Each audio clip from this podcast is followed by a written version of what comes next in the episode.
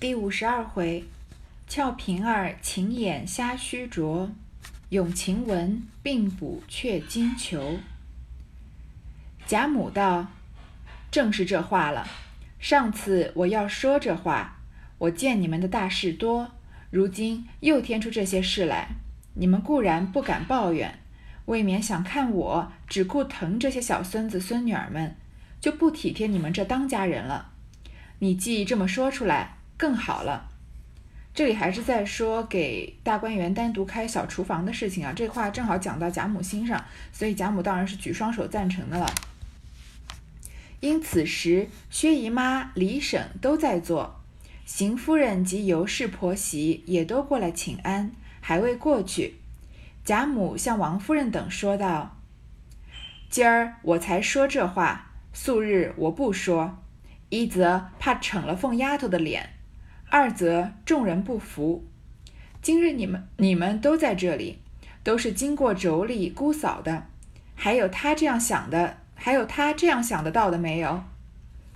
薛姨妈、李婶、尤氏等齐笑说：“真个少有，别人不过是面礼上面子钱儿，实在他是真疼小叔子小姑子，就是老太太跟前也是真孝顺。”贾母点头悉道：“我虽疼他，我又怕他太伶俐，也不是好事。”凤姐儿忙笑道：“这话老祖宗说差了。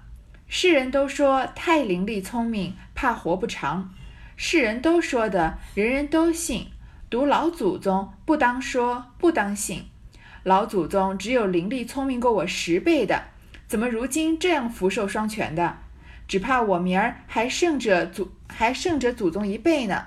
我活一千岁后，等老祖宗归了西，我才死呢。贾母笑道：“众人都死了，单剩下咱们两个老妖精，有什么意思？”说的众人都笑了。凤姐因为说开小厨房的事情讲到贾母心坎上呢，贾母这里就要单独的来夸一夸凤姐，而且是当着众人的面啊。王熙凤非常的有面子。这个时候呢，薛姨妈也在，李婶就是李纨她的婶婶也来了，都是算是一些长辈的客人。邢夫人也在，而且尤氏也来了，她是宁国府那边过来的，请过来请安的嘛。这里说邢夫人及尤氏婆媳啊，不是说邢夫人和尤氏两个人是婆媳，是说尤氏那那方的婆婆和媳妇儿。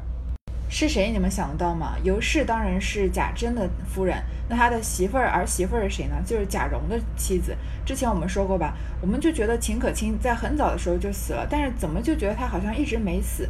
因为前面提到过，在秦秦氏去世之后，秦可卿去世之后，贾蓉再娶的这个妻子啊，就再也没有姓名了。提起来啊，都是贾蓉之妻，尤氏婆媳，是一个非常非常没有存在感的人，就是为了，嗯，因为。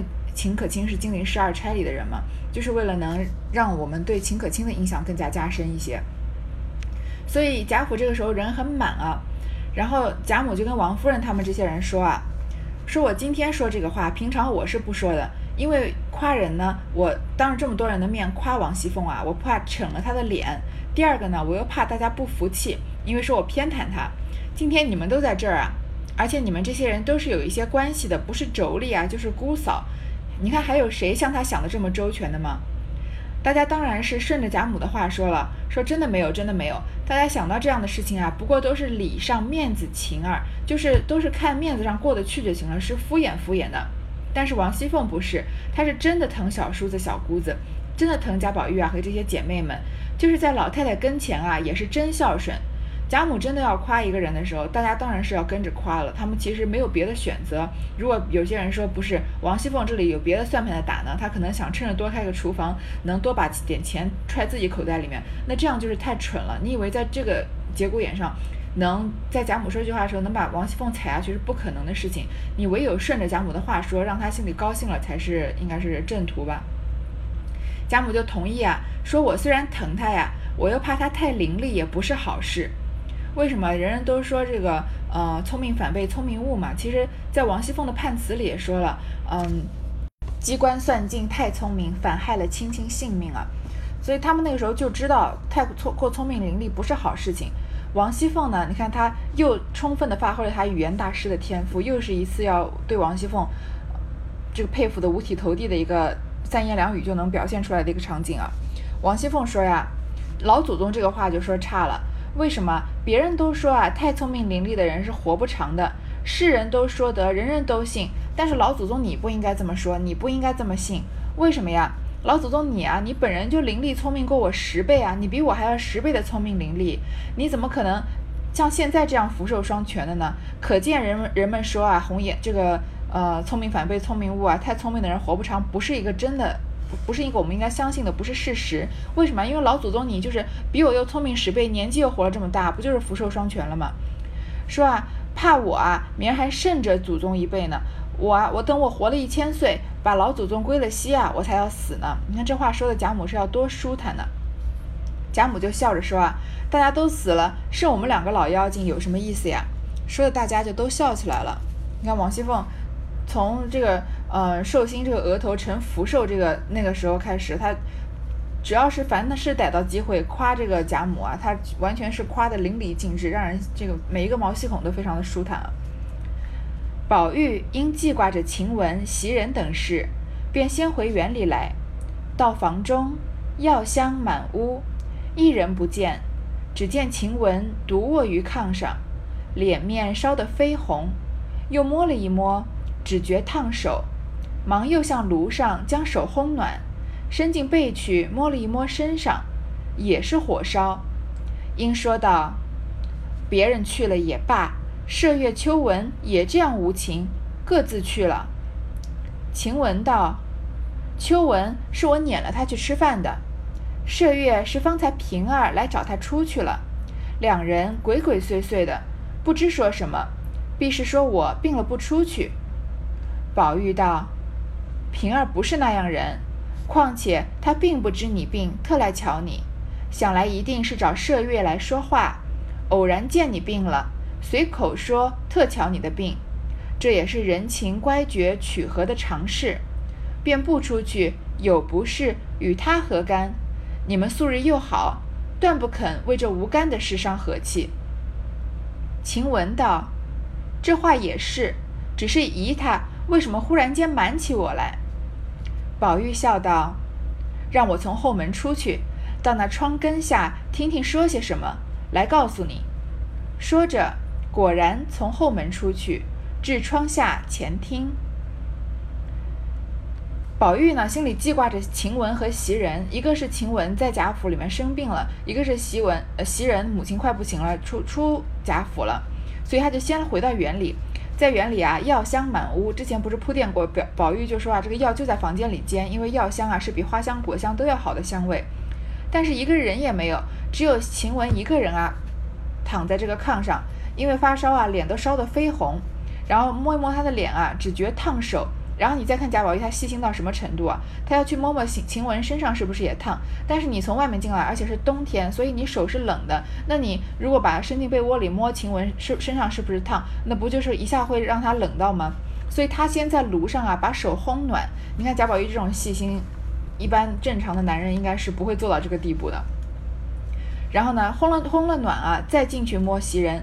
摸他身上啊，也是火烧的一样，然后他就有点生气，有点抱怨了，说别人去了就算了，这个麝月、秋纹啊，你们四个人是一一起长大，一起在贾府伺候的，这么亲密啊，他们怎么也这么无情，就这么走了？然后晴雯呢，又表现出了她非常非常要强的一面，她说了这句话，她说秋纹啊，是我撵了他去吃饭的，我让我把秋纹赶走了，赶他去吃饭。麝月呢，是刚刚平儿来找他出去了，平儿来找麝月。他们两个人鬼鬼祟祟的，不知道他们两个人说什么，肯定是说啊，我怎么生了病反而不出府，还赖在这个贾府里面，怕我传染给你们，这个就是有点小人之心度君子之腹了。但是这其实也是晴雯要强的一方面。之前上一次我举了一个很要强的例子，其实，嗯，我最近看到这一段，我又想到了一个非常要强的人，是我一个身边很亲近的人，就是我奶奶，她。其实，因为她的年纪大我太多，所以她很多他年轻的时候那些要强的事迹呢，我只有耳闻过，没有亲眼见过。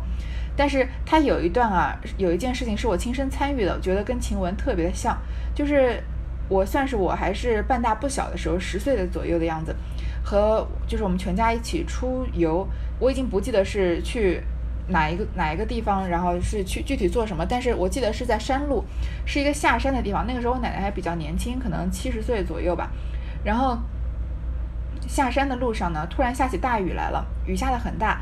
那个时候我们可能身身边有一把伞，然后我就打着伞，然后呢，我爸就跟我说：“你带着你奶奶打一点。”然后我就把伞呢往我奶奶那儿举着偏了一点。然后奶奶就露出那种很生气的样子，就一把把伞推开，就说我不要打。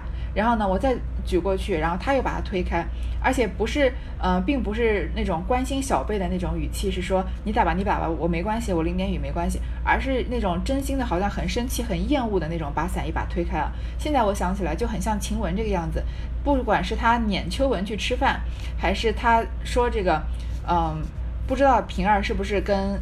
呃，麝月是在说我坏话，说我生病了不出去啊，这个性格好像都跟我奶奶那个时候很像。他们其实，呃，嘴上这么说或者表现出来的这个行为啊，他们可能心里并不是这么想的，但是就是一辈子，嗯，可能不知道是生活的磨练、自己的经历，还是性格就是形成了这样，就是一个太要强的性格，所以表现出来的样子就是，呃，如果你不你不透过现象看本质的话，很容易很容易会误会他们。宝玉呢，就。他当然很了解晴雯，但是他也很了解麝月，而且他平儿在他心中也是一个比较特别的存在。从这个喜出望外，平儿李庄那一节，我们就能看得出来。宝玉就说啊，平儿不是那个样子的人，而且呢，他本来不知道你生病，他不是特地来看你病的。本来呢，他肯定就是来找麝月说话的，只是偶然看到你病了，所以就随口说特意来瞧你的病。这也是人情人情乖觉取和的尝试。贾宝玉还是很理解人情的。这个在前面也有一件事情，就是刘姥姥去第一次来进贾府，她先去找了周瑞家的。周瑞就说啊，周瑞家的就问他说呀，你是嗯顺道来的呢，还是你特地来的呀？你看这话问的是。看似随口一问，其实里面大有文章。那刘姥姥回答也是很懂人情世故的呀。她说：“我是特意来看奶奶的，我来我是来看这位家你的。如果能顺便能看一点这个进贾府看一眼这个贾府的那个王夫人他们、王熙凤他们啊，那就更好了，对吧？”这里贾宝玉也很理解这个人情世故。其实平儿首先首先是平儿懂人情世故，她有件事情要特地来找麝月商量，什么事情呢？很明显就是这回出。开头的这个回目的第一段就是俏平儿情眼瞎虚着，也就是在前面啊，他们吃鹿肉的时候，平儿不小心把他的一个手镯给弄丢了。王熙凤说：“你不管，你只吃你的。”后面这件事情我自己能查出来。那个时候的铺垫啊，到现在才要跟你讲清楚、说明白。他来找麝月说话呢，正好看到晴雯病了，那你这个时候顺水人情，你可以送一个吧，就说我是特地来瞧你病的，对吗？想不到晴雯这个要强的性格，反而太过于的。多疑，所以他看到平儿说他特地来瞧他病，又把麝月拉出去，两个人鬼鬼祟祟的说话，他就觉得是不是他们俩在说我坏话？其实一般这个多疑多疑的人也是对自己不自信和嗯，就是可能性格就像晴雯这样很要强的性格。然后呢，就说啊，就算你生病了不出去，关他们什么事啊？你们平常这么好啊，不应该为这种不相干的事情伤和气。晴雯呢，她不是一个丧失理智的人，她也是个懂道理的人嘛，就是任性了一点。就说这个话也对，只是我怀疑他，猜疑他，为什么突然之间什么事情要瞒着我呢？宝玉就说啊，不如这样，我从后门出去偷听偷听，看看他们说什么。然后呢，他果然就出去偷听了。只闻麝月悄问道：“你怎么就得了的？”平儿道：“那日洗手时不见了，二奶奶就不许吵嚷。”出了园子，即刻就传给园里各处的妈妈们小心查访。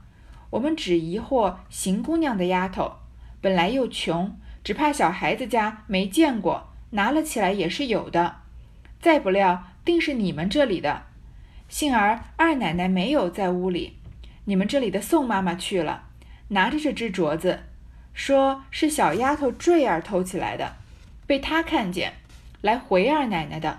我赶着忙接了镯子，想了一想，宝玉是偏在你们身上留心用意，争甚要强的。哪一年那一年有一个梁儿偷玉，刚冷了一二年间，还有人提起来称怨。这会子又跑出一个偷金子的来了，而且更偷到街坊家去了。偏是他这样，偏是他的人打嘴，所以我倒忙叮咛宋妈，千万别告诉宝玉。只当没有这事，别和一个人提起。第二件，老太太、太太听了也生气。三则袭人和你们也不好看，所以我回二奶奶，只说我往大奶奶那里去的。谁知镯子退了口，丢在草根底下，雪深了没看见。今儿雪化净了，黄澄澄的，映着日头，还在那里呢，我就捡了起来。二奶奶也就信了，所以我来告诉你们，你们以后防着他些，别使唤他到别处去。等袭人回来，你们商议着，变个法子打发出去就完了。麝月道：“这小娼妇也见过这些东西。”怎么这么眼皮子浅？平儿道：“究竟这镯子能多少重？原是二奶奶说的，这叫做虾须镯。倒是这颗珠子还罢了。晴雯那蹄子是块爆炭，要告诉了他，他是忍不住的，一时气了，或打或骂，依旧嚷出来不好。所以单告诉你，留心就是了。”说着，便作辞而去。好，平儿和麝月在讨论什么事情，在被贾宝玉偷听到了呢？麝月就说啊，你是怎么得到的呢？就是在说平儿的虾须镯啊。平儿说啊，那天洗手的时候不见了。那个时候呢，二奶奶就不许吵嚷。还记得那天吃鹿肉的时候，王熙凤叫她先不要声张吗？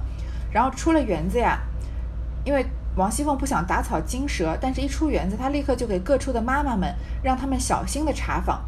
大家怀疑谁呢？邢姑娘的丫头。为什么邢姑娘邢岫烟穷嘛？她觉得可能丫头眼皮子也浅一点，呃，没有见过好东西，所以偷偷的藏起来。就是，呃，因为偷东西就是常常就是怀疑那些，嗯，就是比能力不强、比较贫穷的人。这邢岫烟也算是背了黑锅了。其实穷又不是她的错，但是发生的事情，想不到这个大家第一个怀疑的是她的丫鬟。但是我们能看得出来，邢岫烟这个人，她的呃性格，她毕竟也是大户人家长出来，虽然她家里穷啊，但她不是一个人穷气志短的人，所以她的性格什么的还是非常的能上得了台面的，所以并不是邢家的丫头做的事情，怎么也没想到啊，是你们这的人哦，原来偷虾须镯的人是贾宝玉房里的丫鬟，幸好二奶奶不在，你们这里的一个宋妈妈去了，还记得前面这王熙凤跟他们房里的几个妈妈在说话吗？所以。贾宝玉有些婆子在外面守夜啊，那样的婆子，她拿着平儿丢的这只镯子啊，说是小丫头坠儿偷起来的。坠儿这个人大家还记得吗？这个名字绝对不应该是陌生的，因为他在前面起了一个比较重要的连接的作用，就是什么呢？就是小红和贾云在互相的换他们的信物两块手帕的时候，是坠儿呃拿了贾云的手帕给了小红，然后又把小红的手帕转交给了贾云。然后他们两个人在这个滴翠亭里面讨论这件事情的时候，被薛宝钗扑蝶，呃，这个不小心听到了，对吧？所以坠儿前面在，呃，等于说串起了贾云和小红的关系。这是他上一次出场，这次出场啊，就是他偷了这个虾须镯，然后呢被这个宋妈妈看见，她要来回这个二奶奶的。然后平儿就说啊，这段话一长段话都是平儿说的，说我赶着忙啊就接了镯子，我想呢。宝玉是偏在你们身上留心用意，争胜要强的。贾宝玉这个人啊，他什么都不争，仕途经济、读书好不好，他完全不在乎。他在乎的什么？他身上的这些丫鬟们，他身边的这些女孩子们快不快乐，开不开心，过得好不好？所以他重重要的就是对他贾宝玉来说，重要就是这些女孩子们。那一年啊，有一个梁二偷玉，这是我们新出现的一件事情，我们不知道。原来贾宝玉房里有一个叫梁二的人，他偷了玉。然后呢？这件事情刚过去了一两年，肯定这个梁二就是被赶走了。还有人在提起来趁怨，还有人嗯到处提着说贾宝玉房间里的房子里的女孩偷东西，怎么这会儿又跑出一个偷金子来的了？呀？而且更偷到街坊家去了。你不是在自己主人家偷自己主人家的东西哦，你是偷别的主人，你是偷王熙凤的呃丫鬟的东西，你这个等于性质更严重，因为你好像比如说你小时候偷点偷爸妈。五块钱、十块钱出去买零食，这是也不是什么好事，对吧？被发现也是要被打一顿的。但是这和你偷同学五块钱、十块钱就不一样了吧？所以这个性质不一样。平儿就觉得惋惜啊，说偏是他这样，偏是他的人打嘴，怎么两次都是他房里的人在偷东西呢？所以他不希望把这件事情伸张开，他希望帮贾宝玉留点面子。所以我就忙叮咛宋妈，千万别告诉宝玉，就当没有这个事情，不要跟任何一个人提起。首先把这件事情封锁住，尤其不能告诉王熙凤，因为一告诉王熙凤这个坠儿这件事情肯定是要被闹大的，她肯定是要被赶走的。所以平儿这个时候不希望，呃，贾宝玉再丢一次脸。第二呢，这件事情闹大了呀，老太太和太太听了也生气，家里事情已经够多的了，何必烦神他们这些小事呢？不就是一个丫鬟偷了个丫鬟的东西吗？第三个呢，袭人和你们也不好看，为什么？人家说起来不会说一个坠儿偷了东西，人家会说贾宝玉房里的这些丫鬟啊都不干净。前几年有个梁儿偷玉，这两年有个今天又有个坠儿偷金，不知道他的丫鬟贾宝玉房里的丫鬟还要做哪些不干不净的事呢？对吧？就是一荣俱荣，一损俱损的事情。所以我就回了二奶奶呀，就说是我自己的问题，是什么呢？我往大奶奶那儿去的，我是去找李纨的，结果这个镯子啊退了口，丢到草根底下，可能就是镯子戴久了有点磨损了，所以边缘很光滑，很容易就离开这个手腕掉在地上。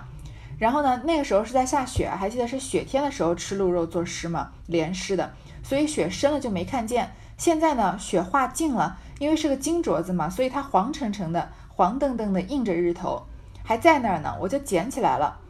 这这番话呢，王熙凤就信了。所以平儿说啊，我来告诉你们，你们以后就防着点坠儿，使唤他到别的地方。等袭人回来呢，你们商量商量，变个法子把他打发出去就完了。但是他为什么要偷偷的把麝月拿出来，呃，拎出来说呢？他后面要说了，麝月就说啊，这个小娼妇也见过些东西，怎么这么眼皮子浅？在贾宝玉房里服侍的丫鬟，什么好东西没见过？怎么会偷平儿一个鸭虾须镯？真的是很奇怪。平儿就说啊，这个镯子能多少重，也不是什么特别好的东西。本来是二奶奶说的呀，这个叫做虾须镯，倒是这颗珠子还罢了。这个虾须镯是什么？虾须有什么特点呢？就是很细很长，对吗？那金子呢？它把它嗯做成很细很长的这个金丝，然后把它缠绕缠缠绕绕的绕在一起，然后在这个。上面呢再镶几颗珠子，所以也算是有一些价值的。然后为什么平儿要把麝月拉出来说呢？因为晴雯那个蹄子呀是块爆炭。什么是爆炭？它一点就着嘛。要是告诉他啊，他是忍不住的。他一时生气啊，或打或骂，把这件事情还是捅出来就不好了。所以我单单告诉你留心就是了，便作辞而去。你看。平儿作为王熙凤的丫鬟，王熙凤是什么样的人精啊？平儿情商也是非常高的，对吧？她这件事情处理得非常漂亮。要不是后面发生的一系列事情，其实从平儿这个处理方式来看是非常完美的。她完全没有损伤到贾宝玉的面子，又把这件事情告诉了呃这个贾宝玉房里的丫鬟。如果不是袭人有事情没有出去了，没有。这个听到这件事情啊，这件事情可以处理得更好，就是因为晴雯这个火爆脾气的人在这里，所以这个事情没有一个完满的结局。但是就从平儿这个角度来说呢，他是做的非常尽善尽美的。宝玉听了，又喜又气又叹，喜的是平儿竟能体贴自己，气的是坠儿小妾，叹的是坠儿那个那样一个伶俐的人做出这丑事来，因而回至房中。把平儿之话一长一短告诉了晴雯，又说：“他说你是个要强的，如今病着，听了这话越发要添病，等好了再告诉你。”晴雯听了，果然气得蛾眉倒蹙，凤眼圆睁，及时就叫坠儿。宝玉忙劝道：“你这一喊出来，岂不辜负了平儿待你我之心了？不如领他这个情。”过后打发他就完了。晴雯道：“虽如此说，只是这口气如何忍的？”宝玉道：“这有什么气的？你只养病就是了。”平儿果然把晴雯说的一一说一个准啊，她就是块爆炭。宝玉听了呢，他的心情很复杂，又喜又气又叹。他开心的是什么呀？平儿居然这么体贴自己，为了给自己保留面子啊，偷偷的来把麝月拉出来跟他说这件事情。气的呢，坠儿小妾气坠儿偷东西这件事情，叹又叹什么呢？他其实气还不如叹，他叹的是坠儿这么样一个伶俐的人啊，年纪很小啊，那么年轻漂亮的小姑娘，居然做出这种丑事来，觉得可惜。所以回到房中啊，就把平儿的话告诉了晴雯，然后就说呢，晴雯说了，呃，平儿说了，你是个要强的，而且又生病，如果你说添了这个话，说听了这个话，越发要添病。